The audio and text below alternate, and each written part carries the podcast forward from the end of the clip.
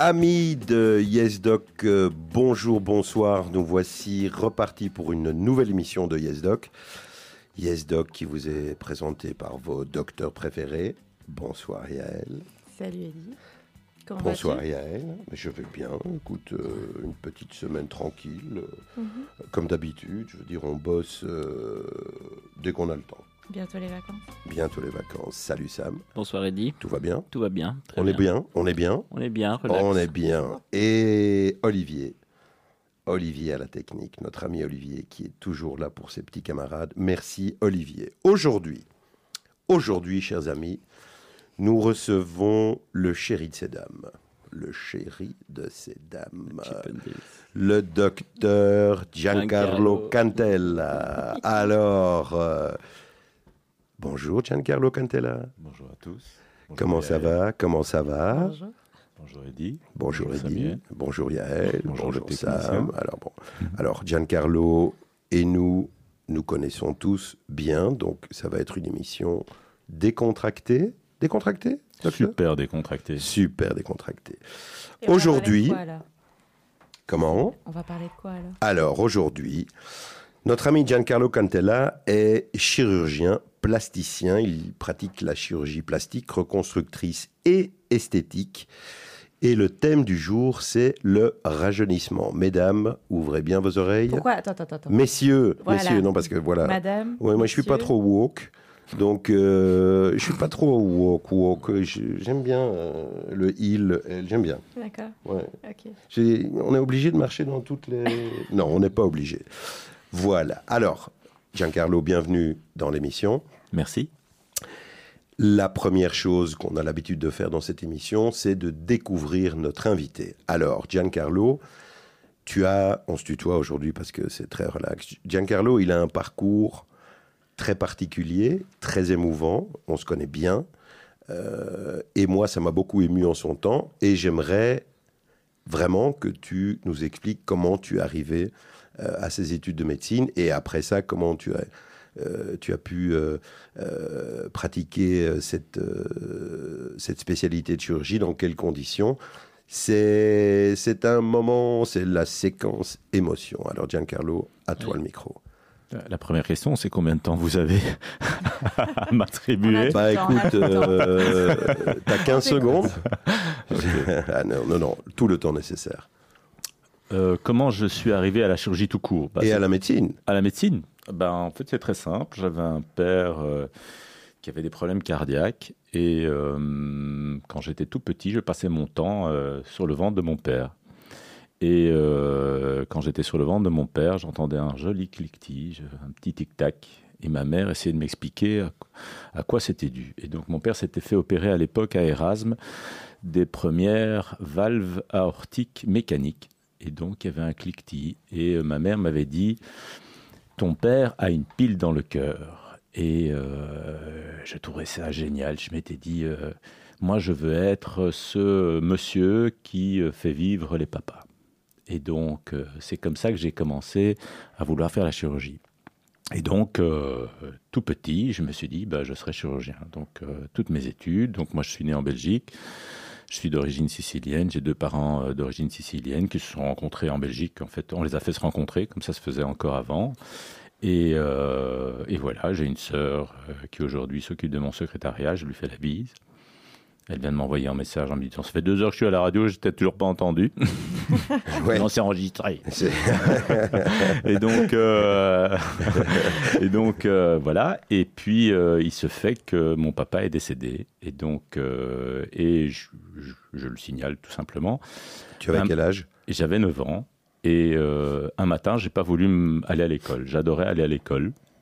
Et ce matin-là, ma mère, qui était très attentive à moi, vient, euh, euh, dans ma chambre et elle me dit pourquoi tu veux pas aller, à l'école Giancarlo Et j'ai dit maman, aujourd'hui, j'irai pas à l'école. Et comme maman euh, était à l'écoute, elle me dit ok, tu iras pas à l'école. Et donc là, il était euh, 7 heures et quelques. Mon père était un gros bosseur. hein. Mon père était vraiment un gros, gros bosseur. Je suis un peu. J'ai hérité, on va dire comme ça. Et mon père est revenu à la maison et il a fait son infart à côté de moi. Et donc, j'ai vu mon père se faire réanimer, euh, partir avec le SAMU, euh, et puis, euh, il est parti à Saint-Pierre, il est décédé à Saint-Pierre. Voilà. Et bon, à partir de ce moment-là, la vie n'a pas été facile parce que ma mère s'est retrouvée veuve avec deux enfants, pas de travail, et voilà. Et donc, mais j'avais toujours cette idée de faire la médecine. Donc, je voulais toujours être ce gaillard qui faisait vivre les papas. Et donc voilà, donc moi j'ai fait mes études en Belgique dans une école catholique euh, standard. Puis j'ai d'abord fait du latin maths, puis des maths sciences. J'étais bon à l'école. Et puis je suis rentré à l'UCL. Alors pas dans un contexte facile parce qu'à l'âge de 17 ans, je me suis retrouvé un peu à la rue. Euh, comme ça, euh, je travaille depuis l'âge de 15 ans. Mon premier job, je vendais des autocollants au feu rouge. Et l'après-midi, de mon diplôme de médecine, je faisais des shampoings dans un salon de coiffure qui est pas loin d'ici d'ailleurs, qui était très connu où euh, bah, j'ai appris en fait à côtoyer des femmes et leurs usages. Et euh, je me rappelle très bien, euh, je vais le citer parce que je l'aimais beaucoup, Jean de Witt, Jean D, qui avait un salon de coiffure, me disait toujours Giancarlo, tu travailles ici comme si tu étais le patron. je dis Monsieur Jean, moi je dois, je dois bosser, j'ai besoin de payer mes études, donc je bosse. Vous êtes content, elles sont contentes, je suis content, voilà. il me dit ouais, mais c'est pas courant. Bah j'ai dit bah voilà, tant mieux, moi j'ai du job. Donc voilà. Donc je suis allé chercher mon diplôme. Je me rappelle très bien. Je suis allé chercher mon diplôme à l'UCL avec ma mère à côté de moi qui m'a dit un truc euh, un peu vulgaire, je ne vais pas le répéter, mais était contente d'avoir son fils qui était diplômé en médecine. Oui. voilà. Je connais, je connais le mot. Voilà. Et euh, et euh, et puis j'ai pris mon costard et je suis allé faire mes shampoings. Voilà. Et puis ma vocation de chirurgie plastique, elle est tardive parce que bon j'ai fait des bonnes études, euh, j'ai obtenu une bourse Erasmus, bah parce que sinon je ne pouvais pas vraiment avancer. Puis je suis allé dans un service de chirurgie digestive euh, à Toulouse, où on m'appelait euh, le petit Belge. Alors, c'était une époque où je vendais de l'informatique. Donc, je faisais de la représentation dans les FNAC et les Excel en Belgique. et puis, je, je, faisais la promotion pour Apple. Euh, et, à l'époque, ben, je m'étais payé un ordinateur portable parce que je trouvais que c'était euh, une bonne idée pour moi pour pouvoir être euh, autonome pour plein de choses, communiquer avec ma mère, faire des rapports, faire des recherches. On parle d'une époque où il n'y avait pas Google, Wikipédia, et quand il fallait faire une recherche la plus banale qui existe, il fallait se... Moi, j'avais pas de voiture, donc je me tapais 45 minutes de métro et j'allais à la bibliothèque. Mmh. Donc là, il fallait la recherche de la littérature, éventuellement imprimer, euh, voilà, on embarquer. A tous, vécu ça, évidemment. Aujourd'hui, euh, nos quêtes, c'est facile. Hein, ils prennent un iPhone, ils font Google, Wikipédia, et puis mmh. voilà. Donc, euh, et la, la chirurgie plastique est venue tard. Pourquoi? Parce que J'étais dans le service de chirurgie digestive où je faisais deux mois de chirurgie digestive, deux mois de médecine interne. Bon, moi j'étais toujours calé au bloc opératoire, hein. donc euh, même quand j'étais en médecine interne de cardiologie, euh, j'arrivais à me retrouver dans une chirurgie cardiaque. Ben bon, voilà. Et euh, et le service de chirurgie plastique avait un problème d'informatique. Et je me retrouve dans un couloir et puis il y a un chef de clinique qui s'approche de moi. Il me dit "C'est toi le petit Belge? Je lui dis, je ne sais pas si je suis le petit belge, mais bon, ouais, peut-être. Ah, il paraît que tu es doué en informatique. Oh. Donc, euh, bah, je me débrouille. Bon, en fait, il avait entendu parler que j'avais craqué le réseau de l'hôpital pour appeler ma mère. et que je rentrais dans n'importe quel ordinateur du réseau de l'hôpital. la relation entre les Siciliens et, les Juifs est, une forme d'équivalence. Exactement, ouais. Ça, nous a rapproché Il a craqué le réseau pour appeler sa, mère. et, donc, euh, et donc, voilà. Et alors, il, avait un problème d'informatique. Il me dit Ah, tu veux pas venir voir On s'en sort pas parce qu'ici, euh, tous les informaticiens, ils sont PC. Et nous, on a un réseau en Mac. Bon, je, je, vais venir, je vais venir jeter un coup d'œil. Donc, euh, je suis venu jeter un coup d'œil et j'ai résolu le problème. Après, j'aimais bien J'aimais bien l'air que sentait le service de chirurgie plastique. Et puis, euh, à l'époque, un grand monsieur vient me voir. Je traînais dans les couloirs entre deux, euh, deux services. Et puis, il me dit Ah, c'est toi le petit belge? Je dis Mais ah, merde, ça, prend une habitude ici. Euh. Et en fait, c'était le chef de service de chirurgie plastique, qui à l'époque était Costaguiola. Et le docteur professeur Costaguiola était le président de la Société française de chirurgie plastique. Et puis, il me dit Écoute, tu as rendu un fier service au service de chirurgie plastique, est-ce que tu veux pas venir opérer avec moi en salle d'op? Voilà. Magnifique, donc, ça. Et donc, euh, j'ai fait ma première abdominoplastie euh, euh, avec euh, le professeur Costaguela à Toulouse. Et donc, finalement, je trouvais ça sympa parce qu'en fait, on opérait des patients jeunes, vieux, des femmes, des hommes. euh, il y avait de la reconstruction, il y avait de l'esthétique, euh, il y avait moyen de faire de tout. Et surtout, ce qui me rapprochait de la chirurgie cardiaque, c'est qu'il y avait de la microchirurgie. Et donc, mon cœur a balancé euh, vers la chirurgie plastique. Et euh, je suis revenu de Toulouse avec cette petite étoile là qui, s'allumait en me disant bon peut-être que c'est pour moi, peut-être que c'est pas pour moi. Et puis euh, mon parcours a fait que, en avançant, ben, je me suis je me suis fixé à la chirurgie plastique. Bon alors j'étais pas un grand destiné à la chirurgie plastique hein, parce que on me l'a souvent répété, j'étais le fils de personne. Oh. Et donc malheureusement, je dois le dire, il faut être honnête là-dessus, euh, on me l'a pas donné. hein. Elle n'est pas arrivée sur un plateau. hein. Donc euh, voilà, mais j'ai été la chercher. Donc euh, euh, j'ai présenté le concours de chirurgie plastique à l'UCL. J'ai pas été pris en plastique. Bizarrement, tous les autres voulaient me prendre, mais pas le, pas le, patron de la chirurgie plastique. Donc euh, l'ortho voulait me prendre, la neuro voulait me prendre, la digestive voulait me prendre. euh, voilà. Ah, bah, J'étais quand même étudiant-chercheur euh, en anat. euh, je donnais cours d'anatomopathologie. J'ai eu, eu l'occasion de donner des cours d'anat à l'UNIF quand j'étais étudiant. instructeur de, dissection. voilà, donc j'avais un petit parcours. Mais bon, voilà, ça m'était pas destiné. Et puis en fait, qu'est-ce qui s'est passé Bizarrement, ben, je me suis dit, euh, qu'est-ce que j'ai pas pu faire pendant mes études? Parce que quand même, j'ai faire ces études, bosser, travailler, voilà. Et il y avait deux choses que j'avais pas pu faire. C'était voyager et apprendre des langues. Et là, j'en viens à ce que Samuel a insinué tout à l'heure. Eh bien, j'ai présenté le concours de chirurgie plastique et puis en même temps, j'avais envoyé mon CV euh, au Club Med en me disant j'ai pas d'argent, j'ai envie de voyager, j'ai envie d'apprendre des langues, qu'est-ce que je vais faire?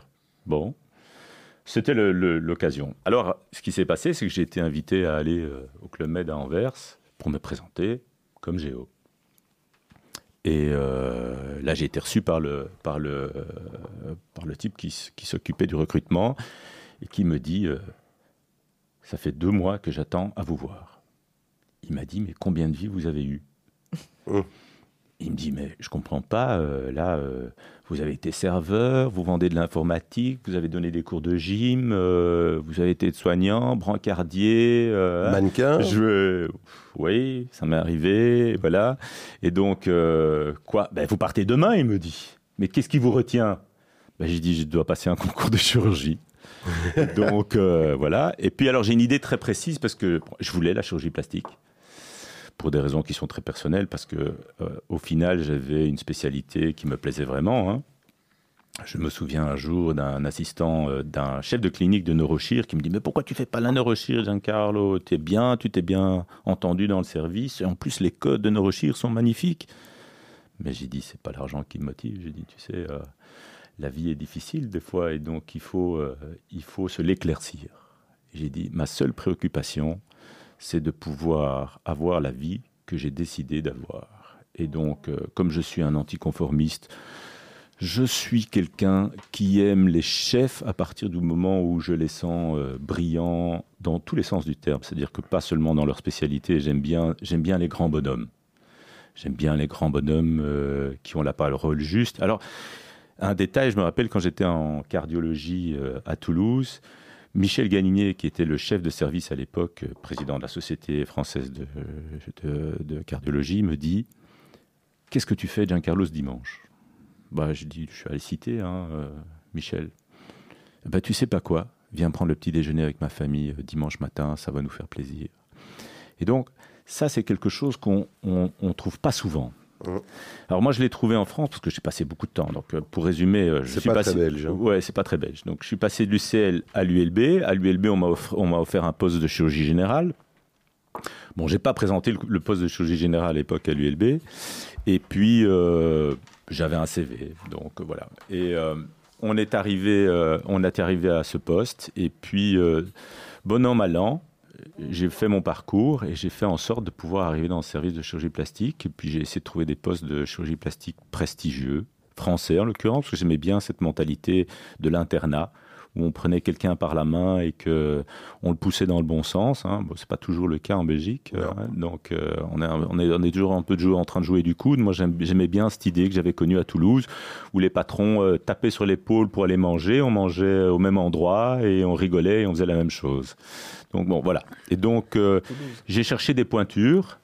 J'ai trouvé quelques bonnes pointures. J'ai passé un an de chirurgie chez Gilles Dautel, qui était quand même une référence à l'époque. Enfin, il est toujours. hein. C'est les deux bouquins de référence euh, de chirurgie de la main de reconstruction euh, français. Et puis j'ai passé six mois de maxillofacial chez le professeur de Vauchel, qui était quand même la première grève de visage au monde. euh, voilà. Un beau morceau Et aussi. puis, et puis j'ai rencontré un type que j'aimais beaucoup, qui est le, le docteur Scoff à Lille, qui est un spécimen rare, plasticien, orthopédiste, on ne sait pas trop ce qu'il est, avec une queue de cheval, une voiture qui roule vite, euh, voilà, mais avec des idées incroyables de modernisme. euh, il fait de la microchirurgie dans, coin dans un coin d'une table et ça fonctionne super bien. Et il m'a donné des idées très claires. Et moi, j'avais un rêve, c'est d'être autonome d'être chez moi, avoir mon bloc euh, avec une belle vue. Et je crois que j'y suis arrivé. Voilà. Bravo. Merci Giancarlo, un parcours euh, un petit peu hors du commun, comme vous avez pu entendre. hein. Euh, on va faire un petit break euh, musical avant de parler du sujet du jour. Alors, qu'est-ce que vous nous avez choisi comme morceaux musicaux, très cher Alors, il y en a un qui me tenait un peu à cœur euh, parce que le personnage, euh, le personnage est parti- particulier, c'est Sofiane Pamar, qui est un, euh, un jeune homme qui doit avoir 33 ans plus ou moins, qui est issu de la banlieue lilloise, euh, qui a fait du piano très tôt, très tôt euh, d'origine maghrébine et qui réussit très bien et qui fait quelque chose de très particulier. Il fait du l'alternatif en faisant du classique. Donc il a eu une éducation de classique, il a eu un prix de classique. Et le morceau que j'ai choisi, évidemment, c'est Sicile. Cécile, et on va écouter le morceau. On se retrouve après pour aborder le sujet du jour, le rajeunissement. Je vous rappelle que vous êtes sur YesDoc euh, Judaïka 90.2 et que vous nous retrouvez en podcast, les amis, sur le site de la radio et sur Spotify. À tout de suite après Sicilia.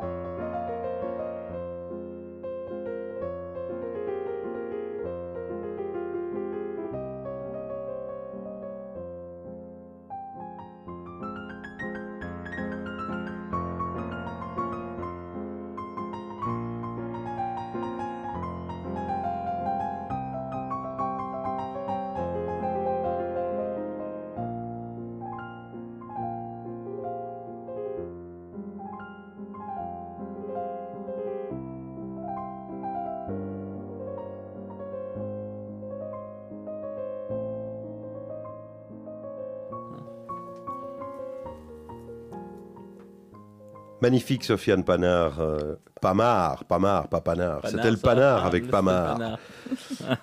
On est toujours avec euh, Giancarlo Cantella, chirurgien euh, plasticien, qui va nous parler maintenant de rajeunissement. Alors, Giancarlo, le rajeunissement, vaste sujet. Oui, très, très vaste. Et comment est-ce qu'on va aborder ça? Ah, on y va. Le, rajeunissement, euh, ça va de l'acte médical euh, aux soins personnels jusqu'à la chirurgie. Alors, euh, on peut parler de tout. Je peux être systématique si vous voulez. En tout cas, quand je vois une patiente au sein du cabinet, elles viennent des fois avec des questions bien précises sur leur visage. Il y a une chose que je ne veux pas faire, c'est... la première chose que je demande aux patientes, qu'est-ce qui vous dérange dans votre visage? Ça, c'est la première chose que je leur pose. Parce que je ne veux pas créer un problème. Parce qu'évidemment, j'ai un avis sur beaucoup de choses. Je veux dire, en général, les plasticiens, ils ont un avis, critique. Alors, la chirurgie du visage, c'est mon dada. Donc, euh, j'aime ça. Bon, j'ai fait beaucoup de chirurgie de la main pendant un moment, euh, du membre inférieur, du membre supérieur, de l'oncologie, de la reconstruction. Bon, voilà. Euh, et donc, ce qui m'intéresse, c'est la plainte.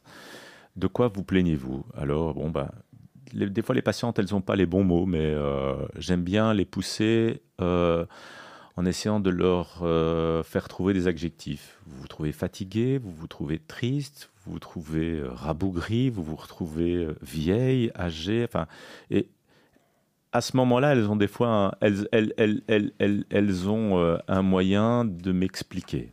C'est pas toujours évident parce que ce sentiment qu'elles ont est entre euh, leur vie générale. Donc il faut intégrer ça dans leur vie générale. Et puis est-ce qu'elles ont des gens pour soutenir leur démarche euh, de rajeunissement? C'est pas toujours le cas. hein. Donc euh, des fois les maris sont un peu pas parce que ils sont contre les actes médicaux chirurgicaux, mais parce qu'ils savent ce qu'ils ont, ils savent pas ce qu'ils vont avoir. Donc voilà. Mais tu parles des femmes, mais euh, les hommes ne consultent pas dans ce contexte-là? Si, si. Ben, j'ai- évidemment une, euh, j'ai évidemment Proportion de une, femmes, une proportion de femmes euh, assez élevée, mais j'ai de plus en plus d'hommes qui viennent pour euh, des actes de rajeunissement. Et d'ailleurs, je trouve qu'ils sont, on, on sous-estime en fait euh, le rajeunissement euh, euh, chez les hommes parce qu'en fait, euh, souvent ils veulent, euh, ils s'occupent pas très bien d'eux, Mhm. et donc euh, ça serait bien que les hommes euh, s'assument à ce point-là. Et donc, euh, mais bon, j'ai de la demande d'hommes beaucoup. hein. je fais des liftings d'hommes. euh, beaucoup de chirurgie des paupières pour les hommes en général. Ça, c'est leur, pre- leur première demande. Euh, mais ce qui est étonnant, c'est que des fois, les patientes arrivent à la consultation avec une demande, ou une demande assez élevée. Et puis quand je commence tout simplement à leur demander euh, comment ils vivent, elles commencent à m'expliquer qu'elles fument, euh, qu'elles vont au soleil, euh, qu'elles font pas attention à leur poids, voilà. Et puis j'ai dit, vous savez, le rajeunissement, ça commence déjà par ça. Ça commence par vous occuper de vous-même dans les choses basiques. Parce que on me demande des fois beaucoup de choses. Alors, je peux faire beaucoup de choses, hein, c'est pas le c'est pas le problème. Mais le rajeunissement, ça commence déjà par des conseils de base, hein, des soins de peau. euh, bon, moi, je suis pas un grand conseilleur de crème et voilà. Je n'ai pas dans l'esprit une activité très commerciale. Je ne le conçois pas comme ça. Pourtant, la chirurgie plastique est en marge de cette activité commerciale. Et des fois, on peut déborder. Et donc, moi, j'essaie d'être très attentif à ça. C'est pour ça que je ne leur demande pas. Enfin, c'est pas moi qui leur dis ce que je ferais. À partir du moment où elle me pose la question, docteur, qu'est-ce que vous feriez pour Mhm. moi? Alors, je commence un peu à, à m'étendre euh, sur ce que je pourrais faire sur leur visage. C'est pas toujours leur démarche. Donc, euh, des fois, je, je- je vois une patiente, elle me parle de ses paupières supérieures, et dans ma tête, je me dis, oh, qu'est-ce que je ferais bien à ses paupières inférieures? Et donc, euh, je- des fois, je leur dis, et votre paupière inférieure, qu'est-ce que vous en pensez? Euh, Elle vous embête, elle vous embête pas Si elle me dit, elle m'embête pas, bah, j'y touche pas. Donc, euh, bon, euh, voilà. Docteur, j'ai pas le budget. Ouh, oui, je- vous savez, c'est assez étonnant parce que, euh, oui, le- mais en fait, elles sont, toujours prêtes, elles sont toujours prêtes à attendre. Elles sont toujours prêtes à, à- elles sont toujours prêtes à entendre ce que, ce que je vais leur dire. Mais des fois, c'est moi qui leur dis, je leur parle de budget. Je leur dis, mais attention, parce que ici, vous êtes parti, vous êtes parti en étoile. mais ça représente un budget. Oui, ah. Et donc, euh, ça, c'est important de, de- le comprendre. Je dis, des fois, quel est votre budget? Je veux dire, ça, c'est quelque chose. J'ai jamais de problème, moi, à parler d'argent, parce que bah, ça fait partie, euh, ça fait partie de tout, enfin, devant tout travail. euh, euh, vous avez des honoraires, euh, donc voilà. Moi, je parle d'argent librement, j'ai pas de problème avec ça, donc euh, voilà. Et qui dit rajeunissement, on parle souvent, bon, il y a tout ce qui est chirurgical, mais tout ce qui est injection, on parle toujours botox, acide. Les gens confondent d'ailleurs bien souvent. Ah ouais. Alors ça c'est ça c'est un ça c'est un grand problème. Elles arrivent chez moi en disant oui j'ai été injecté avec du botox euh, dans ma joue et ça n'a pas fonctionné. J'ai dit non c'est pas du botox. Si si c'est du botox. Donc on a des fois des discussions un peu euh, voilà. Donc si on veut recadrer dans les techniques de rajeunissement, on a les fillers, tous les produits qui servent à euh, remplir euh, des volumes. Filler. Filler. De l'anglais. Tout l'anglais remplir, voilà. Et donc, euh, donc dans, les, dans les fillers, on a le plus connu qui est l'acide hyaluronique, qui dans mon esprit est le produit le plus safe euh, qu'on puisse utiliser en tant que filler. Donc ça, c'est un produit qui est euh, provisoire, donc ça a une durée de vie euh, Déterminé, ouais. qui qui en fonction du produit que vous allez utiliser va de et de la zone, parce que ça c'est très important. Le même produit injecté dans des endroits très différents du visage va rester moins longtemps. Donc ça va d'une durée de vie de 6 mois à 2 ans en fonction de la zone où vous allez injection, euh, dans la zone où vous allez injecter et du type de produit que vous allez injecter. Après, vous avez les semi-permanents et les permanents. Alors ça, ce sont des, ce sont des, des fillers que moi, j'ai pas l'habitude d'injecter parce que j'aime pas les injecter. Parce que évidemment, devant tout acte euh, médical, vous pouvez avoir des problèmes. Alors, je vois des problèmes euh, sur les semi-permanents, sur les permanents, très peu avec euh, l'acide hyaluronique. Il faut juste parler aujourd'hui, c'est un peu la période. L'acide hyaluronique et l'apparition du Covid a commencé à faire apparaître certains problèmes sur, les injectables euh, de type acide hyaluronique. Des réactions inflammatoires, euh, souvent proches des, euh, soit des périodes infectieuses au Covid, soit même à la vaccination. D'ailleurs, aujourd'hui, les sociétés essayent de conseiller pas de vaccination, pas, de, injectable autour d'une vaccination. À cause de la réaction à inflammatoire. cause de la réaction inflammatoire aberrante, qui est générale en fait, c'est une, hausse de l'immunité, hein, donc euh, tout simplement. Donc, euh, donc on- je parlais donc il y a les, euh, les semi-permanents et les permanents. Les semi-permanents, moi je les utilise peu, mais bon, en général, ce sont des produits qui sont mixtes et qui sont des inducteurs de collagène euh, par évidemment une réaction inflammatoire. Et donc, c'est étonnant parce que mon activité de chirurgie de la main m'a fait connaître certains produits qui aujourd'hui sont mélangés avec ces fillers. Et quand je voyais ce qu'il arrivait quand on les mettait dans une main et on savait que ces patients allaient avoir une réaction inflammatoire, entre autres, on utilisait euh, des anchois, euh, on les appelait des anchois euh, qu'on mettait dans les rhizarthroses, on enlevait dans la colonne du pouce un Alors- petit os. Stop, la rhizarthrose, c'est une arthrose de la base du pouce. Voilà, c'est ça.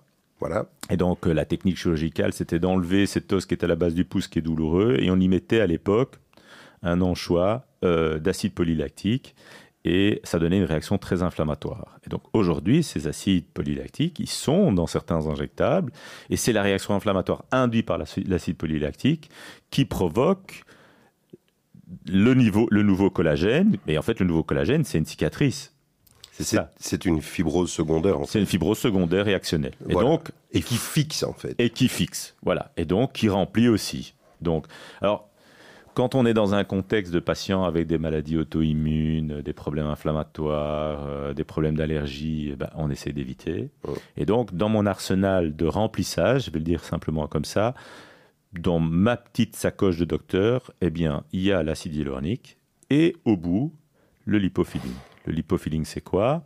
On prend de la graisse qui appartient à la patiente et on fait la même chose qu'avec l'acide hyaluronique, mais c'est une chirurgie et on peut l'injecter pour combler des zones dans lesquelles on a des atrophies euh, des tissus. Ça a deux avantages. Ça ramène du volume et ça améliore la qualité de la peau. Donc ça, c'est en, euh, en général le tour facile de, des injectables fillers. Tu Après, ré- Ouais. Tu réinjectes directement la graisse ou bien tu le. elle est traitée différemment? Ah, alors ça, c'est la bouteille à encre, hein, même avec les, les, orthopédistes. C'est pour ça que Samuel pose la question. Hein. Ouais. Je suis un jour entré dans ton bloc opératoire justement en posant cette question. Quand deux chirurgiens se rencontrent. Voilà, exactement. Et, Et donc, on va aller se coucher. Donc il faut, il faut, il faut, il faut que donc la graisse est prélevée. Donc comme toute technique, la manière dont le prélèvement est fait est importante. La manière dont l'injection est faite est importante. Après, c'est la bouteille à encre de savoir s'il faut euh, passer la graisse à moulinette pour la, pour la purifier, euh, la nettoyer, la centrifuger, à quelle vitesse, pendant combien de minutes, euh, voilà. Donc, en général, ce qui est étonnant, et ça c'est une constatation, on peut en parler pendant des heures au congrès, tout le monde a sa recette magique, et en fait tout fonctionne. La seule chose qui ne fonctionne pas, c'est de maltraiter cette graisse. Et donc, on la maltraite si on la centrifuge longtemps, on la maltraite si on la, euh, si on la prélève de manière agressive, on la maltraite si on mélange, on mélange certains produits euh, lors du prélèvement. Et donc, tout ça, bah, c'est des petites techniques personnelles, tout le monde a son dada. Moi, honnêtement, je fais très simple. Des fois, je la centrifuge pour des raisons de localisation, et des fois, je la fais juste décanter parce que la décantant, eh ben, elle n'est pas maltraitée, et ça fonctionne très bien. Alors, j'entends à la consultation, oui, mais on me dit que le lipofilling fonctionne pas bien. Ben, moi, je trouve que j'ai des bons résultats de lipofilling.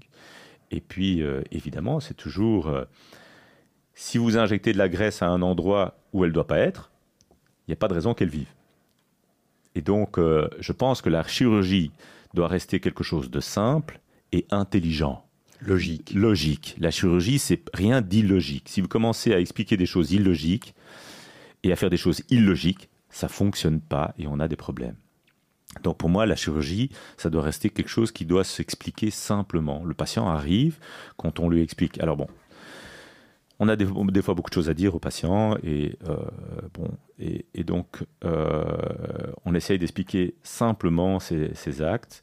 Mais le lipofilling est, une, est, un acte de rajeunissement qui fonctionne très très bien. Et les orthopédistes le voient dans la régénération de certains tissus. Euh, toutes ces cellules euh, euh, à haut potentiel, elles sont bénéfiques pour le résultat et pour la régénération du cartilage, le bien-être des patients. Et, voilà. Et, et, le lipofilling a une durée dans le temps Ah non, alors moi je dis aux patientes, moi j'ai une seule contre-indication au lipofilling. quand une patiente fume, je la refuse. Pourquoi? Parce qu'à partir du moment où les patients sont fumeurs, bah, par définition, elles, elles n'ont pas un terrain. Non, c'est pas ça. Elles n'ont pas un terrain propice à la prise de la greffe. Parce que le lipofilling, c'est une greffe. Vous, vous, sortez un tissu du corps, il, il, est censé mourir. Et puis vous le remettez rapidement dans une zone bien vascularisée, bien irriguée. Et si vous le traitez bien, il va persister. Par définition, le fumeur fait tout pour que ça ne vive pas. Mm -hmm. Et donc, euh, les, mi les micro-vaisseaux, euh, les capillaires se ferment et ces lobules graisseux ne peuvent pas prendre, ils ne peuvent pas survivre. Mmh. Et donc, pour moi, une patiente qui vient au cabinet en me disant je suis fumeuse, bon, elle, elle, commence déjà mal pour son rajeunissement. Bon, je l'invite. Je l'invite à arrêter. Mon père était un fumeur, mon grand-père était un fumeur. Quand j'étais gamin, je lui roulais ses cigarettes. Euh, il est décédé six mois plus tard de mon père, euh, donc euh, j'ai une idée très précise sur le tabac et, et les individus. Hein. Excuse-moi, Giancarlo, tu lui roulais ses cigarettes? Je sais, je roulais ses cigarettes. Tu as peut-être fait une erreur en roulant. Hein? Oui. Oui. Ouais, non, mais sûr. je veux dire, multicausalité, euh, docteur. Oui, ouais, ouais, je sais. D'accord. Voilà. Et donc, euh, bon, j'avais euh, j'avais 7 ans. Hein. Donc, 7 ans déjà dealer. Quoi. 7 ans, ouais, ouais, ouais. ouais, oh, ouais. Finir. ouais les mauvaises langues le disent. Une grosse activité. hein. Et donc, euh, après, euh, si on passe au-delà des fillers, bah, il y a la toxine botulique, ça, les gens l'entendent en long et en large. ok, ça, ça s'appelle le botox. Botox. Le bo non, alors, je ne Ah, suis pas d'accord sur le botox. Pourquoi le botox, c'est une marque? Donc le Botox, c'est une marque. Alors moi, quand les patients me Acide parlent de, de Botox, je dis, OK, vous avez été traité par la toxine botulique. La toxine botulique, il y en a de multiples sur le marché. Euh, la, la- la toxine botulique, bah, évidemment, Botox a été le premier produit qui est sorti en 1974. hein, Qui donc, vient euh, d'où euh, qui vient d'où? Qu'est-ce que tu veux dire ah, De- de- ça a commencé comment Comment on a D'où vient exactement le. le, le- bah, le Ah, c'est ça la question. ouais, voilà. Donc, en fait, euh, Clostridium, Clostridium botulinum, c'est ça que tu veux savoir. hein. Voilà. C'est hein, Oh. ça, hein, tu veux savoir si j'ai des connaissances. hein. Donc, Clostridium botulinum, c'est la bactérie, c'est la bactérie qui euh, tuait nos marins dans des boîtes de conserve. Ouais. Ok?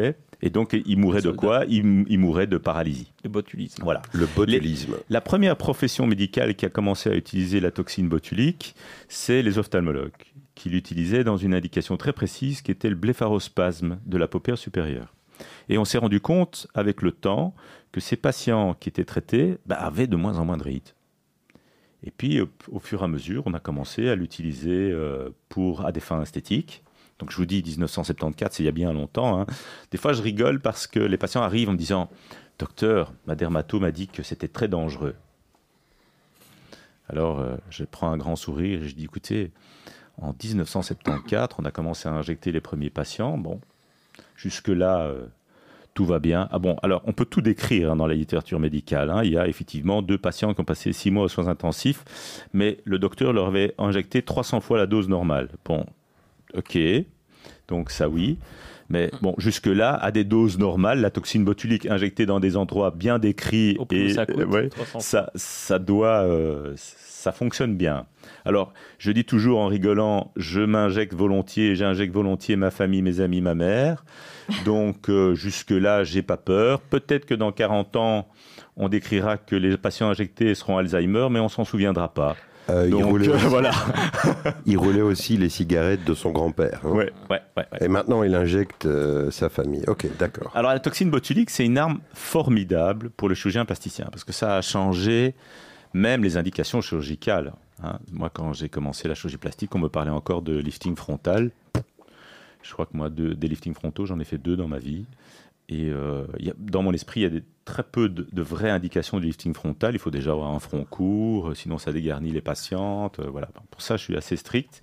Mais la toxine botulique, c'est mer- c'est merveilleux parce qu'en fait, les patientes arrivent, vous les injectez, euh, ça traite le ride. Et en plus, je dis toujours en rigolant, souvent en mari, je participe à la sérénité des couples. Euh, Le mari me dit, mais pourquoi? Je dis, pour regarder, votre femme sera plus jamais fâchée, plus jamais étonnée, pourquoi vous rentrez si tard? Je dis donc, je- finalement, c'est pas mal, c'est pas mal, continuons à fa- à faire de la toxine botulique. Mais Donc- le botulisme, c'est le, le- le- comment, c'est surtout pour les rides d'expression.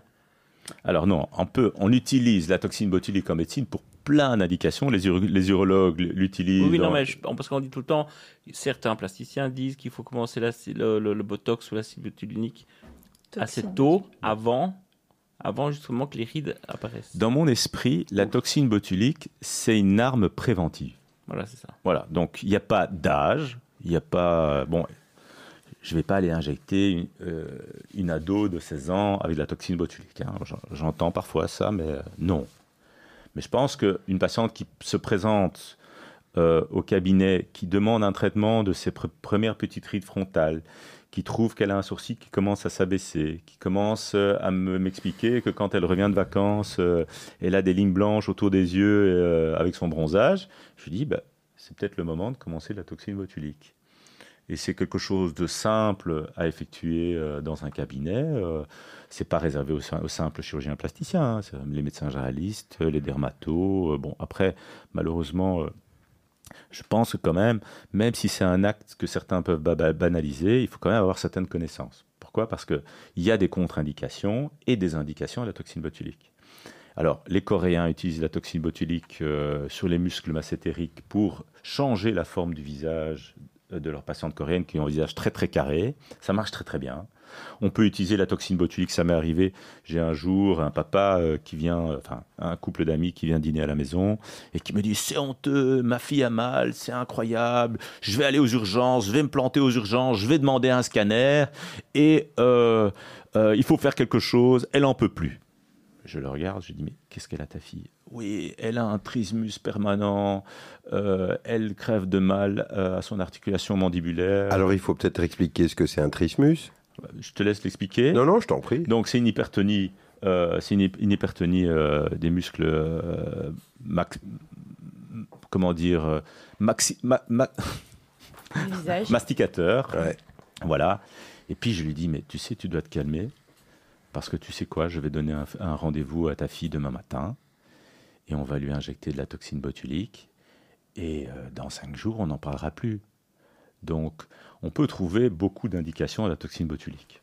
Donc, euh, alors, il y a, elle, est, elle est des fois réservée pour certains experts dans des zones très particulières.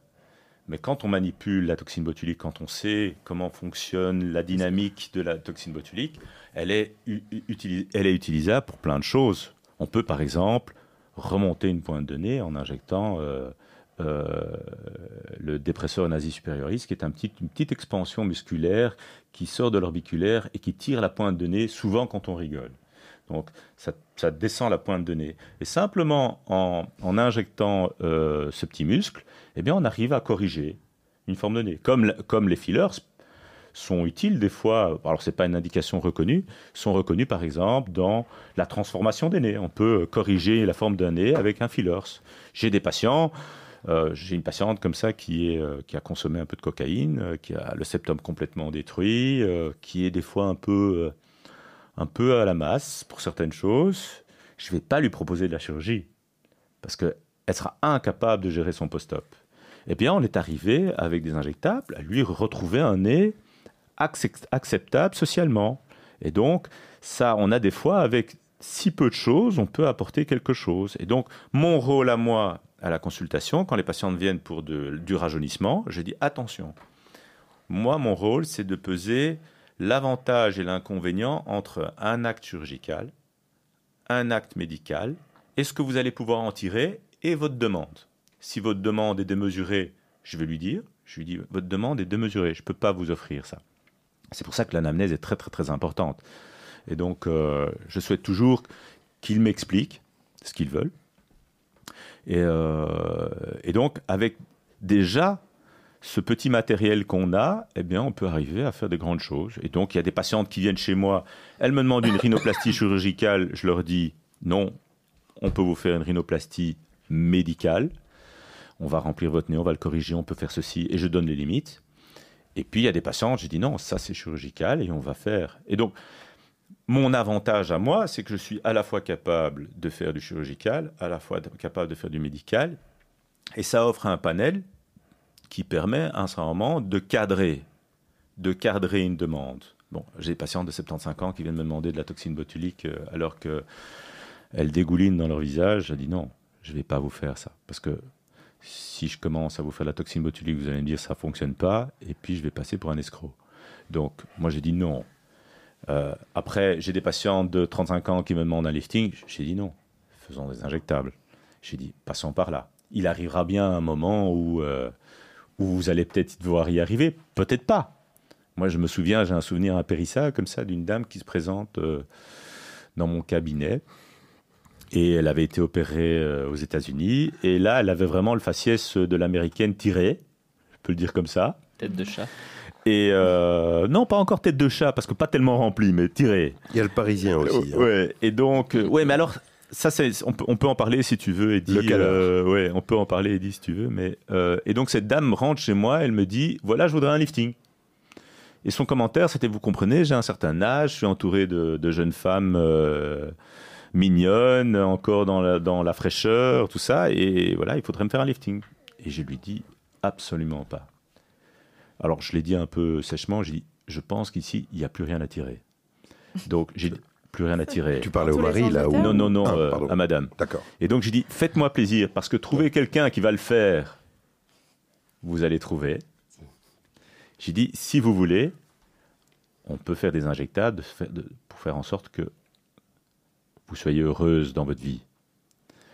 Eh bien, il n'y a pas si longtemps que ça. Ça fait 12 ans maintenant. Cette patiente est toujours chez moi et elle me dit, vous aviez raison il y a 12 ans.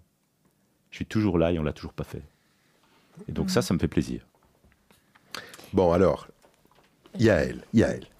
Non, parce qu'on parle de lifting, euh, technique médicale. Ouais.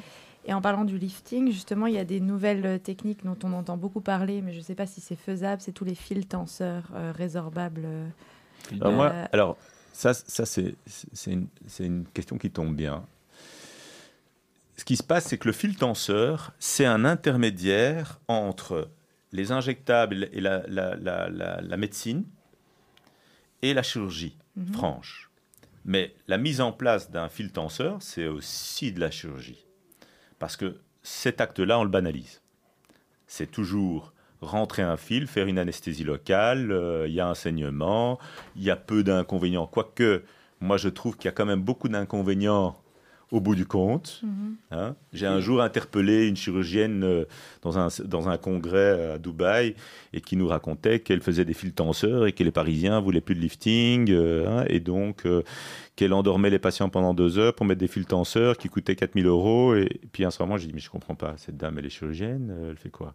Donc j'ai levé la main, j'ai dit, mais je comprends pas, vous êtes chirurgienne? Elle me dit oui. Et puis je dis, mais si vous nous expliquiez que vos fils tenseurs, vous les mettiez sous anesthésie locale, que ça durait 30 minutes, hein, parce que ça c'est un peu, on veut toujours un peu banaliser ces actes. hein. Des fois, on, on- on nous raconte que ce sont des actes qu'on fait entre euh, le, le job du matin et le job de l'après-midi. hein. Il faut Mhm. quand même un peu relativiser. Moi, je, je promets jamais à une de mes patientes qu'elle va sortir sans bleu. Je souhaite qu'elle n'ait pas de bleu. Mais vous savez, les patientes prennent euh, de l'aspirine, des anti-inflammatoires, des Mhm. oméga 3, des oméga 6, de la vitamine A, de la vitamine E et tout ce que vous voulez Mhm. parce qu'on a raconté que c'était bien pour eux, pour elles. Et, euh, et en fait, tout ça sont des, sont des suppléments et des compléments qui font saigner. Hein et donc, bon, des anecdotes, j'en ai plein, hein, donc euh, je ne vais pas euh, des, des plus loquaces ou moins loquaces, mais voilà. Et donc, les fils tenseurs, ça reste un acte chirurgical. Au début, il peut y avoir une déformation. Et ceux qui, il y en a des résorbables, des non résorbables. Alors moi, les non résorbables, je les trouve quand je fais des liftings. Les patientes vous racontent que oui, c'était pas mal, mais ça n'a pas duré longtemps. Ok, bon, c'était pas mal, mais ça n'a pas duré longtemps. Est-ce que vous le referiez? Oui, non. euh, Mhm. Pour moi, c'est pas une réponse franche. Une patiente qui est contente, elle va vous dire c'est super. Vous avez changé ma vie. Euh, mon mari est content. Toutes mes copines m'ont dit que j'avais bonne mine. Voilà, ça c'est une réponse. Mais quand vous leur demandez à celle-là, euh, votre fil tenseur, qu'est-ce que vous en a passé? Pff, Ouais, j'ai une petite déformation. Voilà. Alors moi, quand j'étais, moi j'ai toujours été un chirurgien qui était ouvert à la technique.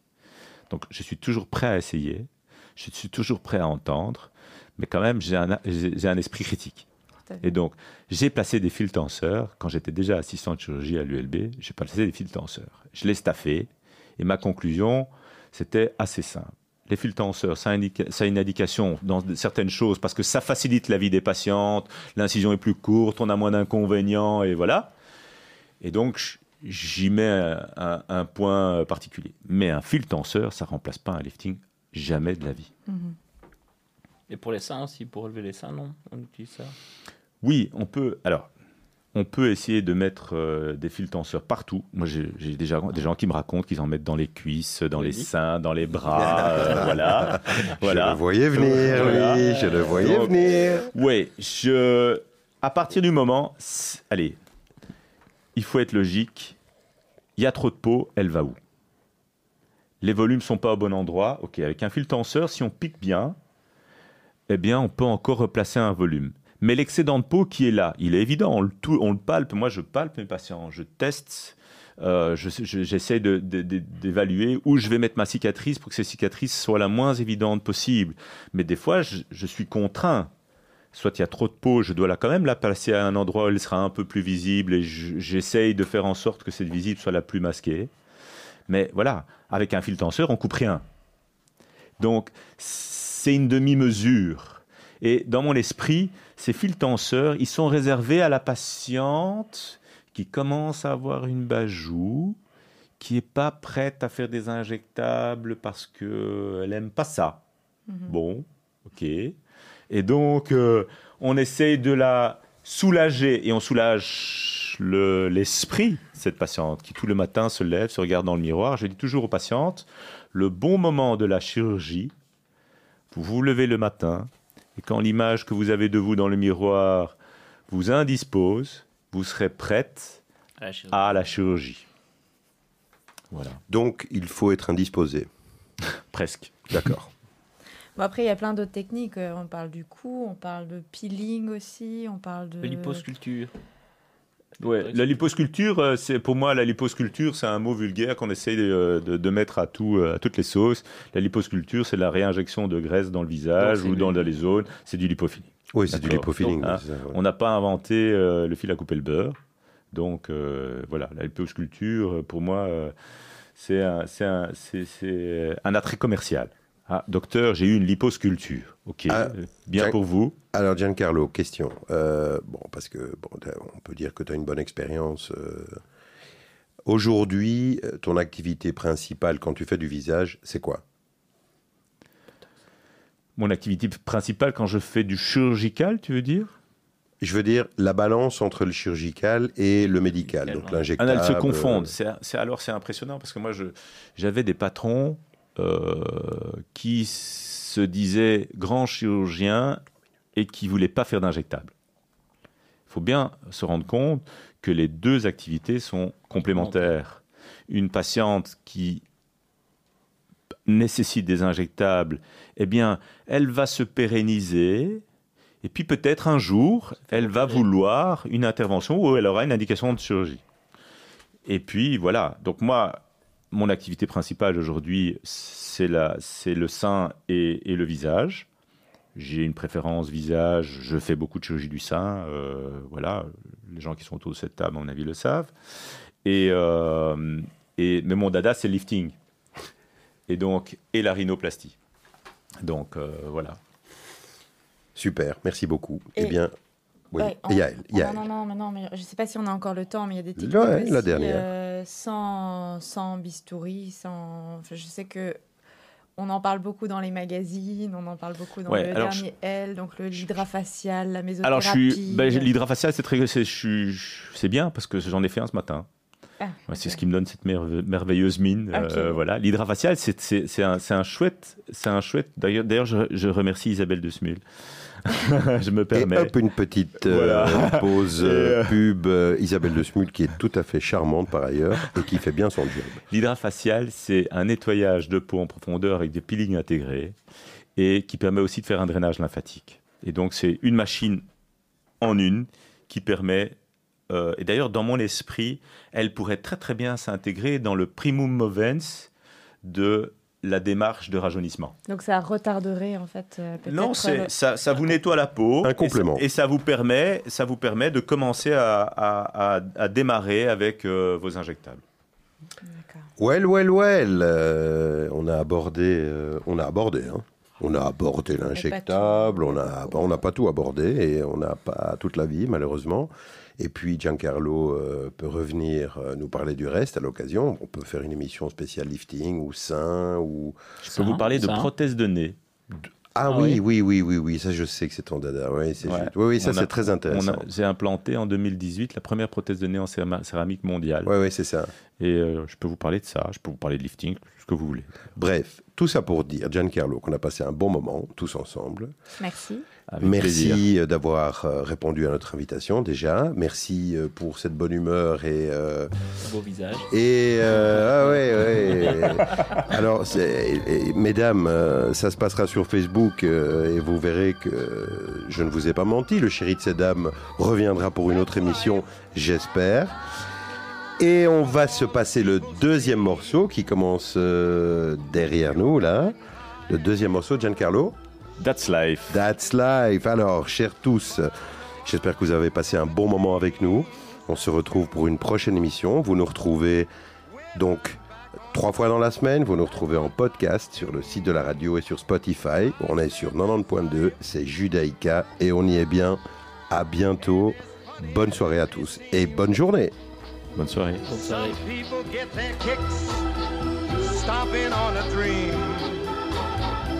But I don't let it, let it get me down.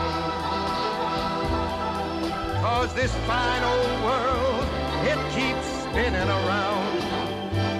I've been a puppet, a pauper, a pirate, a poet, a pawn and a king. I've been up and down and over and out. And I know one thing. Each time I find myself flat on my myself up and get back in the race. That's life. That's life. I tell you, I can't deny it. I thought of quitting, baby, but my heart just ain't gonna buy it. And if I didn't think it was worth one single try, I'd jump right on a big bird and then I'd fly. I've been a puppet, a pauper, a pirate, a poet, a pawn and a king. I've been up and down and over and out. And I know one thing. Each time I find myself laying flat on my face, I just pick myself